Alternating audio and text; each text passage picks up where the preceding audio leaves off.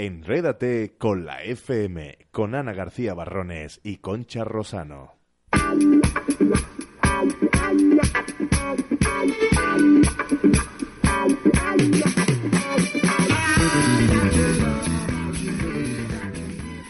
Seguimos avanzando en este de costa a costa y ya saben que los martes son sinónimos de enredarse con la FM. Bueno, todos los días que vosotros queráis, porque siempre estamos más que dispuestos a poder, bueno, echar un ratito hablando de redes, de internet, de marketing y todas estas cosas tan, tan interesantes, pero para hablar de ello y muchísimo más tenemos ya a Concha Rosano al otro lado. Muy buenos días, Concha, ¿qué tal? Hola, muy buenos días, ¿qué tal estamos? Pues ¿Enganchados? muy enganchados y muy enredados, me atrevo yo a decir, ¿eh? Eso, enredados. Nuestro, nuestro claim, nuestra llamada es enredate. Estamos enredados. Totalmente, porque además creo que cada vez se está enredando más gente, aunque seguimos esperando más comentarios en redes para poder contaros todo lo que os interese, ¿verdad que sí, Concha? Sí, sí, queremos eh, gente enredada, enredada en el mejor sentido de la palabra y gente que, que, bueno, que le apasione conocer todo este mundo de Internet y de las redes sociales. Además, hoy tenemos un montón de temas interesantísimos de los que hablar y el primero no podría ser más útil. Es sobre el enganchamiento que tenemos a los teléfonos que no lo soltamos ni queriendo, ¿verdad? Pues sí, sí, más que enredado en un buen sentido.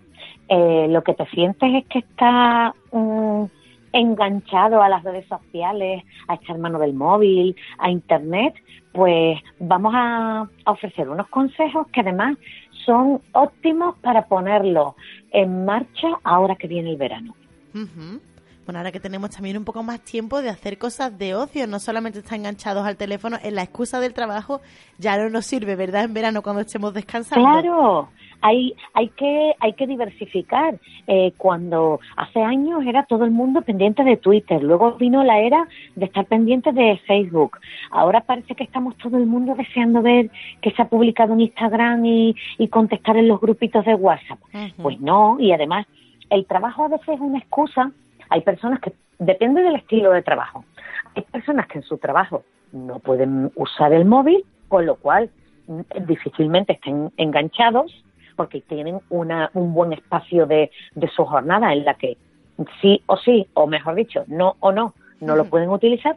Y luego, pues hay personas que con el excuso de, la excusa de estoy trabajando, es que tengo que mirar el correo electrónico, es que tengo grupos de WhatsApp que son de tal o cual departamento. Bueno, pues al final lo que tienen es mm, un enganche continuo más que un enredo.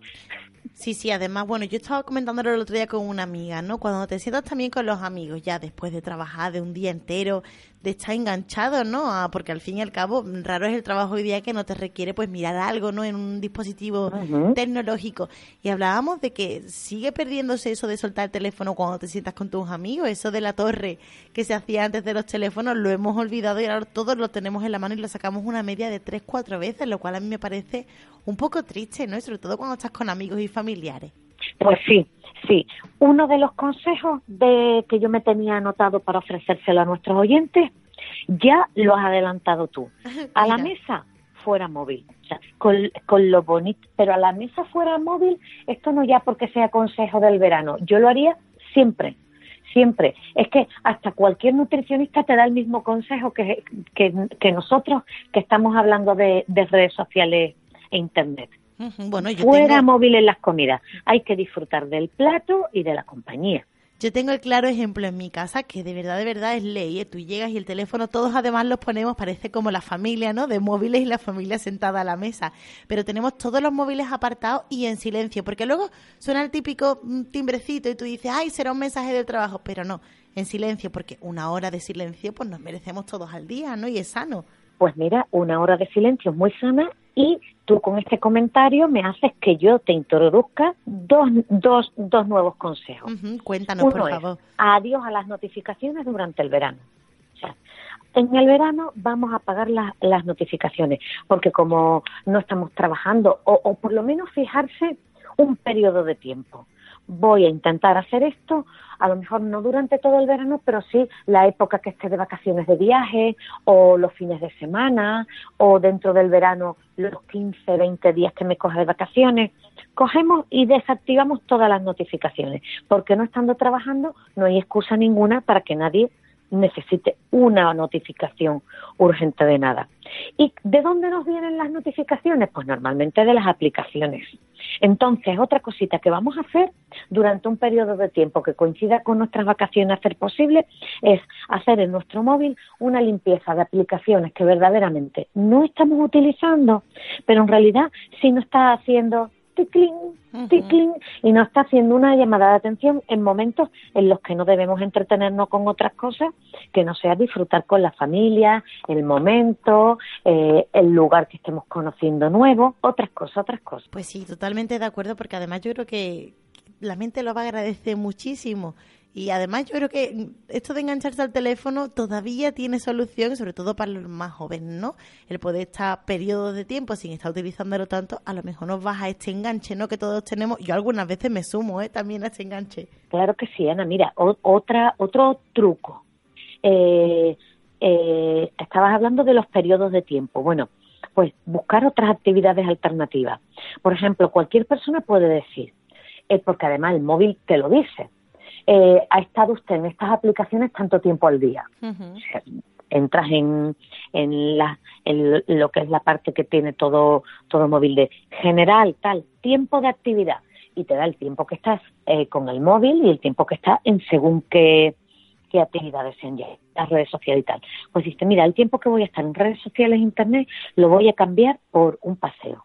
Lo voy a cambiar por eh, bajar a la piscina pues si vive cerquita del mar, por estar un rato en la playa o por alguna práctica deportiva, aunque sea pegar una carrerita. Y seguro que trae muchos más beneficios para nuestra salud que está ahí dándole que te pego al, al teclado. Pues totalmente de acuerdo y también vamos a tener más tiempo de hablar, ¿no? En persona, así no tenemos que estar utilizando el WhatsApp todo el día. Si echáis de menos a un amigo, pues quedas con él y lo ves porque en verano tenemos la suerte de poder descansar un poquito, ¿verdad que sí? Claro, y hablando de amigos, Ana, podemos buscar compañeros de reto nos podemos plantearlo como, este va a mm. ser el reto de esta semana o de estos 15 días.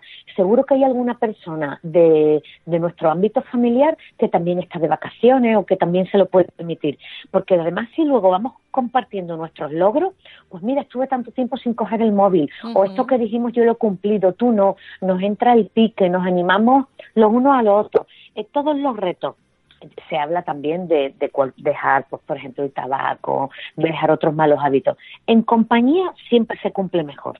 Pues sí, la verdad es que sí. Yo creo que el reto de 15 días sin Instagram o una semana, vamos a empezar flojito, yo se lo voy a proponer a mi hermana, vamos, ya mismo, ya mismo, porque creo que... La... Y, lo hacéis, y y además lo del periodo de tiempo también es otro consejo que es muy muy importante. No es lo mismo decir empiezo y esto no sé cuánto dura, cuánto termina, qué objetivo me marco, que empezar con alguien y empezar diciendo esta semana es que no sé, también podría ser de poli la una de la otra. Pues sí, y además, bueno, la unión hace la fuerza, ¿no? Como bien nos has dicho, Concha, así que busquemos nuestro partner de redes sociales para descansar un poco en estas vacaciones. ¿Y qué más? ¿Qué más tenemos?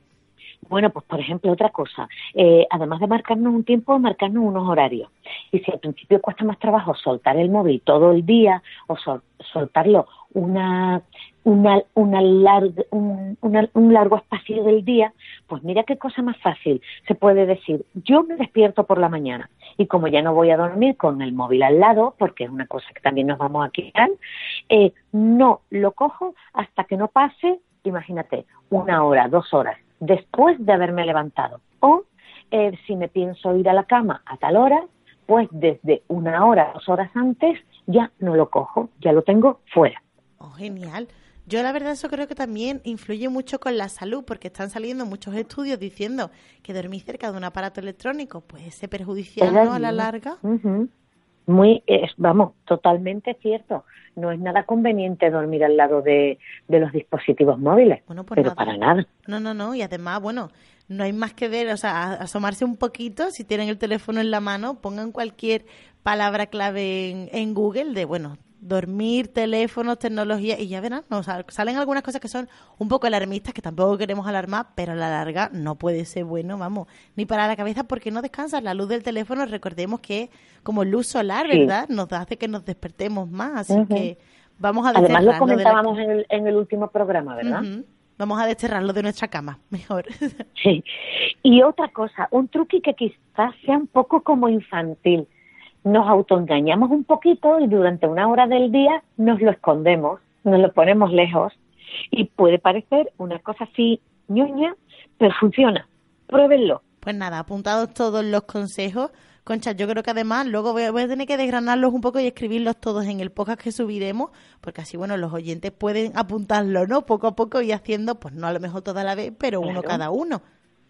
Es más, es más, si ellos son capaces de añadir más consejos a las listas de consejos, podemos hacer un detox digital eh, colaborativo. Ay, genial. Veo ya hasta una imagen del típico zumo verde de lo hago en Photoshop. Yo me comprometo a hacerlo y va a quedar chulísimo. Así que, por favor, lo que se les ocurra. Eh, eh, enrédate.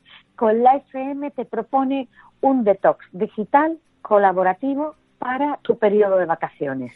Te adelantamos aquí todos los tips que, que, han salido a relucir en nuestro espacio eh, y tú propones todos los demás y los vamos compartiendo. Genial. Se me ocurre hasta como que fuera una receta, ¿sabes? Una receta para el detox, que bueno, al detox hay que hacerle cosas diferentes, ¿no? Ana, no se nos puede dejar sola lo que inventamos. bueno, bueno, quien nos esté escuchando yo creo que ya también está ahí, vamos, bullendo su cabeza, porque esto es lo mejor de nuestro Enredate con la FM. Yo creo que las ideas fluyen y eso se agradece muchísimo, pero seguimos, que siempre nos quedamos con el tiempo justo y creo que hay muchísimo de lo que hablado hoy, ¿verdad? Mucho, mucho. Y hay, hay contenido y chicha. ¿Y qué más? ¿Con qué seguimos ahora? Porque yo creo que pues tenemos una cita, bueno, no, no, antes de contar la cita de la que ya estuvimos hablando ayer en este de Costa a Costa, tenemos que hablar de los stickers, ¿verdad? Esta cosa sin la que ya no podemos vivir porque están marcando ya nuestra personalidad en redes, ¿eh? Claro, muchas veces eh, comenzamos a, usar algo mucho eh, porque es que mm, ya nos comunicamos por stickers. Antes era a través de WhatsApp, pero ahora ya los stickers pues ves un hilo de conversación de, de Facebook, de Twitter, y todos son stickers, uno detrás de otro. Que si el pasito que salta, que si el muñequito que se ríe, el que da el abracito y luego el que da el besito. Y ya con cuatro stickers hemos creado una conversación entre cuatro personas. Y claro, alguien de repente dirá, ¿esto de dónde sale? Bueno, pues no solo sabemos de dónde sale, evidentemente de los creadores, sino que eh, traemos hoy como referencia a una persona que es que vive de eso. No se, no se lo esperaba, pero vive de eso. Y se llama Track Torrance. Y, y tiene su compañía, su compañía 100% soft, que aparte de dedicarse al diseño gráfico y a la creatividad en general, pues es, está especializada en la creación de stickers. ¿Y cómo comienza de repente eh, este señor, bueno, este joven a diseñar stickers? Bueno, pues ya tenía eh, su, su verdadero nombre es Evan. Entonces, Evan tenía ya, digamos, unos antecedentes de habilidades sociales online que, por ejemplo, podemos citar que a los 16 años le encargaron un proyecto escolar y dijo él, voy a hacer la página de fans del cantante Beck. Bueno, pues terminó convirtiéndose en la web oficial del músico Beck. O sea, ya podemos intuir las habilidades que puede tener nuestro amigo Evan detrás de un teclado. No nos extraña ya que viva de la creación de stickers. Bueno, ¿y cómo se introduce en este mundo de la creación de stickers? Pues bueno, como diseñador, pues eh, mm, le, encargaron en 2014 que hicieran una exposición individual de todas sus obras. Entonces era muy, era y es muy aficionado a Star Wars. Y, bueno, pues eh, en, en, en su exposición había una serigrafía muy chula de Star Wars. en aquel momento la ve Lucasfilm y dice, necesito un emoji de Star Wars y tiene que ser este. Lo necesitamos para tal fecha para usarlo en Twitter y le hicieron el encargo. a esto resulta que, que, bueno, surgió así a raíz de esta exposición.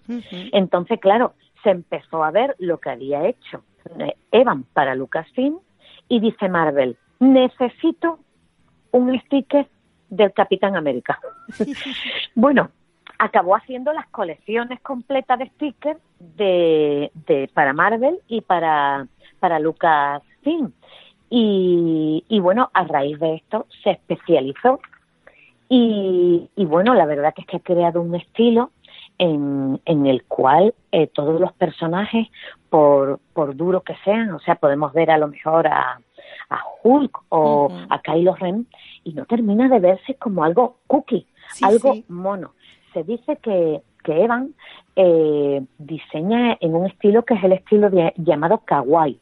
Kawaii, la traducción del japonés es como eso, mono, tierno, sí. Y, y la verdad que lo que hace es como simplificar mucho, pero siempre dejando esos detalles minimalistas que lo hacen perfectamente identificable con el personaje.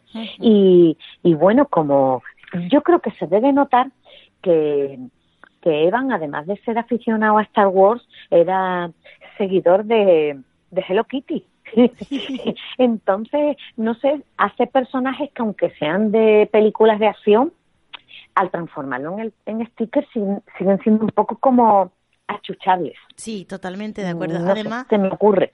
Yo cuando estaba, bueno, cuando estaba preparando el programa, porque Conchi y yo nos trabajamos muchísimo para traerles aquí lo mejor de lo mejor siempre y lo que más les puede interesar, yo probé a poner el nombre de Track Torrent porque no me sonaba y ya la primera imagen que vi digo, vale, todos conocemos a este hombre, todos tenemos un llavero, una fotito o incluso el sticker ya en nuestro WhatsApp porque se puede tener. La verdad es que es súper conocido y tiene, pues como tú has dicho, mm. esa particularidad de crear incluso a los zombies, hacerlos tiernos y querer darle un mm. achuchón a ese zombie. Es genial.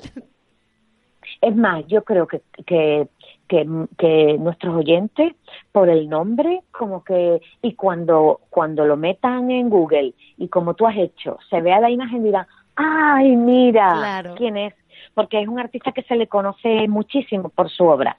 Y estamos hablando de stickers, de redes sociales y estamos diciendo artistas, artistas en este caso, y obra. No nos equivocamos porque no deja de ser un arte. Totalmente, y además algo que de verdad yo creo que, que ha acabado por, por estar en todas partes, ¿no? Eso también es lo bueno de, de internet que puede llegar a tu arte, porque es un total arte esto, yo jamás podría hacerlo. Y mira que parece un diseño sencillo, pero tiene ahí su, su trabajo, tiene capacidad de llegar a todas partes y yo creo que eso es lo más, lo más guay de internet, para bien y para mal. Claro, claro, Ana, es que hacer las cosas sencillas y que enganchen, es, para mí es el trabajo más complejo. Es muy fácil hacer cosas a lo mejor que enganchen porque sean excesivamente, como solemos decir, cantosas o elaboradas que eh, tiene eso, tiene el valor de lo sencillo y, de que acaba siendo una cosa, eso, kawaii. Pues sí, además, quien sea buen conocedor del anime como yo, que éramos un poco frikis cuando éramos jóvenes, sabemos que el kawaii se exportó hasta aquí y el que mejor ha tratado este arte ha sido este este hombre que ha sacado unos iconos preciosísimos. Y nada, luego lo buscan, ¿eh? Si no les suena de quién estamos hablando, o les pondremos algún iconito en el podcast que seguro que les anima muchísimo. Porque tenemos que seguir hablando de una cita importantísima que tenemos este jueves, ¿verdad, Concha? Que nos vamos a tomar un café para hablar de marketing. Me encanta que me hables de esto. bueno, atención, esta es una llamada a todos eh, los profesionales del marketing, estudiantes de marketing, tanto profesionales que tengan su propia agencia o, trabajen como profesional liberal dentro del mundo del diseño gráfico, de las redes sociales, eh, de la creación para, para anuncios desde el ámbito, pues, por ejemplo, de la fotografía, de eh, la producción de vídeo. Todos los profesionales del marketing en general, también empresas tengan o bien sus responsables o directores de marketing o dentro de la empresa se desarrolle una actividad de marketing intensa y estén bastante interesados en este ámbito. ¿Cuál es la llamada? Nuestra llamada, nuestra cita le llamamos cafetín. ¿Por qué? Porque eh, digamos que nos gusta inventarnos palabras. Bueno, en realidad Víctor, que, que, lo, que, lo que lo entrevistaste ayer, pues es muy creativo y ha creado el cafetín, que es el café alrededor del marketing. Y, bueno, es una cita marquetera que va a tener lugar en Jerez eh, el próximo jueves, día 6, eh, será a las 7 de la tarde y, bueno, vamos a, compartir nuestras inquietudes nuestras inquietudes, nuestras dudas e incluso cualquier consejo, ¿no? Que los estudiantes, yo me voy mucho, mucho, a esa parte porque conozco muchos amigos que, bueno, salen de la carrera y dicen, bueno, ¿y ahora qué? Y me parece una cita estupenda para ponerte en contacto con personas que ya están en el mundillo y que te pueden dar grandes consejos. Eso, bueno, se agradece muchísimo, ¿eh? es una cita muy muy abierta en el sentido de que como como verán nuestros oyentes en la en, lo que es la imagen de convocatoria o le iba a decir invitación, pero invitación, invitación no es una llamada. Entonces en esa imagen lo que pueden ver es eh, vamos a conocernos, vamos a compartir, eh, no le vamos a dar una charla, o sea, cada cual va a poder intervenir y contar sus inquietudes, preguntar. Por eso, como tú bien dices, tiene cabida pues desde los estudiantes hasta profesionales, empresas, medios de comunicación y bueno, no sé si lo hemos comentado, lo hemos, hemos comentado que serán en, en Ontoria Garden Bar, no, en todavía, la Álvaro Todavía no lo hemos dicho, pero ayer le decía yo a Víctor, como te digo a ti, Concha, que el sitio me parece estupendo, ¿eh? un sitio precioso para también allí poder liberar un poco la mente de, de todo el batiburrillo del centro. Sí, sí, mira, la de la, el encuentro de Cádiz fue en el Pelícano, que también, digamos, tiene eso como cierto toque. El de Sanlúcar fue en el Salaero y este lo hacemos en el Ontoria. Y verdaderamente sí, tienes razón. Son, son lugares que eh, no, no solemos quedar en una sala de conferencias, por, por, por citar a lo mejor un sitio como más formal, más serio. No, yo creo que es una cita estupenda a la que espero que todo el mundo se sume porque de verdad yo creo que se puede pasar muy buen rato. Yo ya he dicho que iré, así que quien me quiera acompañar a mí, que no soy tan experta en marketing, pues nada, bienvenido sea, ¿eh? Pues yo, yo lo más que me queda decir es que, como ya hemos dicho, que es una cita tan abierta y, y, y tan dinámica, porque cualquiera que le haya suscitado interés no, no lo tiene por qué dudar, le esperamos. Pues ya está, con esa cita nos quedamos el próximo 6 de junio porque tenemos que seguir avanzando con nuestro Enredate, aunque se lo recordaremos antes de terminar porque sabemos que, bueno, la mente humana tiende ahí, ¿no? Con memoria de pez porque también hay que decir que las redes sociales e Internet ayudan muchísimo, de eso hablaremos, Concho, un día, de cómo nuestra memoria ha empeorado ¿eh? por Internet, porque tenemos que hablar también del éxito de las redes sociales y de, bueno, los seguidores y el valor de estos seguidores, ¿no? Que se les da. Pues mira, para darle el valor justo a los seguidores, vamos a hablarle a nuestros oyentes de dos términos que, que, le, que habrán escuchado eh, o habrán leído acerca de ellos, a lo mejor a, gente como más especializada o profesionales. Y estos dos términos nos hacen ver verdaderamente el verdadero peso que puedan tener los seguidores, porque muchas veces hay cuentas o hay personas pues un poco obsesionados con conseguir muchos fans. Y los fans solo son digamos eh, buenos o eficientes si son fans o seguidores que sean reales y que sean de calidad. Tener por tener pues no no, ni para personas que se estén construyendo su marca personal, ni, ni tampoco para empresas, pequeños negocios que estén, digamos, introduciéndose en el mundo de las redes sociales para promocionarse por, por sí mismos. Y bueno, ¿qué es esto del alcance y de las impresiones que nos hace ver que el tener muchísimos seguidores puede no ser tan importante si no son de calidad? Pues os lo comento ya.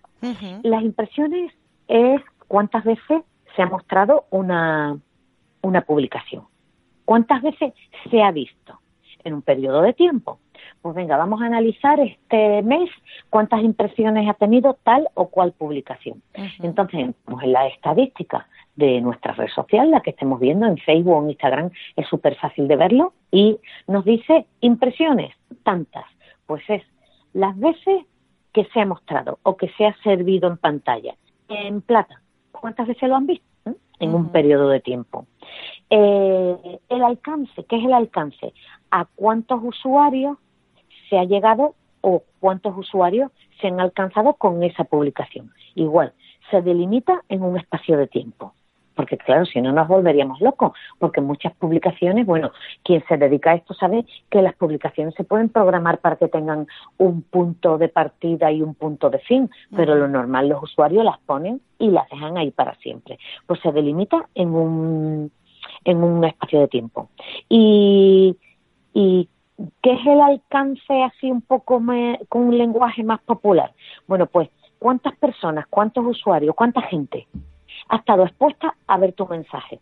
Pueden ser fans tuyos o seguidores o pueden no serlo, porque muchas veces vemos publicaciones porque alguien le ha dado al me gusta, porque alguien la ha comentado, no porque eh, sigamos a esa página o, a esa persona.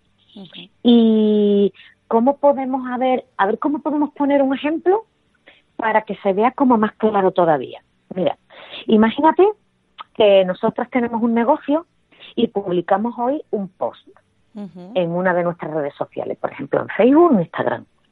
Y entonces resulta que ese post lo ven un chico que se llama Manuel y una chica que se llama Carmen. Eh, mañana publicamos otro, otra publicación, y resulta que solo la ves Manuel. Bueno, pues a ver si me entienden nuestros oyentes. Tendríamos un alcance de dos personas, pero una impresión de tres veces. Oh. ¿Me he explicado bien? Sí, sí, no. o sea, se ha visto, se ha visto tres veces, pero como Manuel la ha visto dos veces y Carmen una, solo tenemos, perdón, sí, como Manuel la ha visto dos veces y Carmen una, pues eh, solo tenemos un alcance de dos. Claro. Digamos que el alcance se mide en personas y las impresiones en veces. Así ya no nos confundimos. Genial, ya me acaba de quedar clarísimo, sí, sí. Porque esto nos hace ver que no son tan, tan, tan imprescindibles esas cantidades enormes de fans o conseguir muchos seguidores en una cuenta de Facebook o de Instagram. Porque si verdaderamente son de estos fans, hay gente que hace malas prácticas y busca fans comprados, falsos, pues van a estar ahí y no van a interactuar, con lo cual no nos van a provocar ni que nuestro mensaje se vea, ni que nuestro mensaje, eh, eh, digamos, no, ni que los alcancemos con el mensaje, o porque si son personas que no son seguidores de calidad, son seguidores falsos, lo mismo, están ahí, pero luego no entran a ver la red, no entran a ver el feed, ese todo ese hilo de publicaciones y de noticias nuestro, con lo cual no se va a provocar mm, nada más que estén ahí, pero como dormidos. Vale, pues nada, yo creo que así vamos también aprendiendo los que vamos controlando redes sociales de negocio, porque muchas veces pones algo y no sabes realmente qué alcance ha tenido de verdad la repercusión que estás consiguiendo. Así que, bien, bien, apuntado todo. ¿Qué más? Bueno, pues, ¿qué más? Eh, pasamos ya rápidamente a la última hora. Sí, además de última hora tenemos varias cosillas interesantes que tenemos que dar rápidamente, pero que no por ello menos importantes porque hay cambios en los grupos de Facebook, ¿verdad que sí? Venga, pues sí, hay cambios en los grupos de Facebook. Y mira, hay un, hay dos principales cambios. Uno de ellos es que ya lo introducimos cuando hablamos de que había cambiado lo que era la estética de Facebook en nuestro dispositivo móvil, recuerda que decíamos que había en la parte de abajo un botoncito específico para grupos. Bueno, pues ahora entramos en grupo o queremos crear un grupo y nos encontramos que antes, a la hora de tener que decir qué tipo de grupo era, bueno, había un montón de, había muchos tipos de grupos, pero como que eh, no nos satisfacía grupos de, em, no sé, grupos de, vecinos, ¿no? grupos de vecinos, grupos de proyectos, bueno, pero ¿de qué tipo de proyectos? Bueno, pues 13 tipos de grupos, de estos que veíamos como de, si mi grupo no es de esto, pero tampoco quiero que sea de nada en especial, 13 tipos de grupos van a desaparecer. Y por contra, Facebook ha creado el grupo general. O sea, quiero crear un grupo general Facebook, no me comas el coco, no me digas de qué, no, que te hagas que te especifique tanto claro. a qué se va a dedicar mi grupo, porque es algo como genérico así de, de Facebook, no, no, no vamos a especificar nada concreto. Entonces, este es el principal cambio.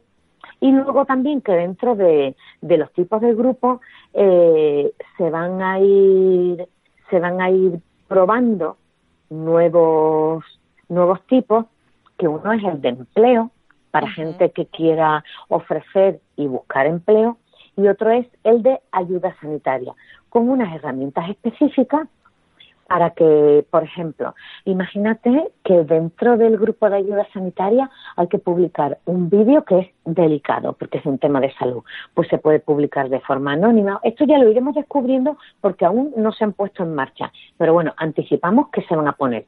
Eh, 13 tipos de, grupos que, bueno, Facebook ha determinado que, no, no, había que especificar tanto o no, eran, no tenían mucha utilidad, van a desaparecer.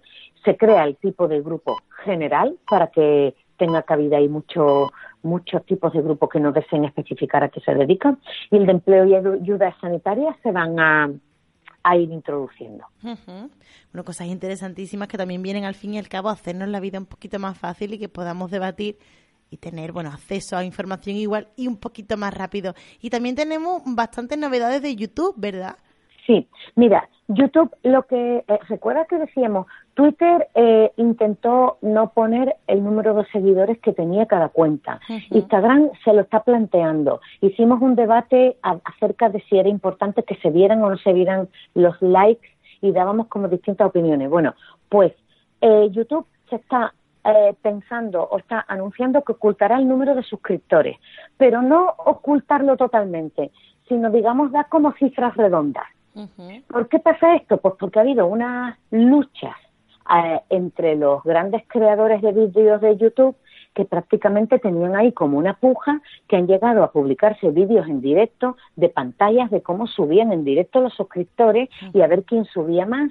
Y ha habido como una especie de, ahí de guerrilla insana porque se pretende que las redes sociales pues sean espacios para compartir, espacios más lúdicos, para el ocio, para la interactuación, no para presenciar en vivo y en directo a ver quién más tiene más seguidores entre dos youtubers pues muy afamados. Pues Entonces va a poner como las cifras redondas y ya está, con lo cual no se va a ir viendo cómo suben los seguidores uno a uno, sino si se pone mil, dos mil, tres mil, cinco mil en cifras redondas, de esto que estamos viendo muchas veces, un K, 13K, que son los miles que, de seguidores que tiene, pues no ha lugar a estas pujas por los por los seguidores. Pues me parece estupendo porque es bastante salvaje y lo voy a poner entre comillas el ver, por ejemplo, cómo van subiendo los suscriptores, es como un poco de mal gusto, ¿no? Porque al fin y al cabo es algo bueno que te suban los seguidores si tu contenido es de, calidad y a la gente le gusta, pero no es algo por lo que tengas que estar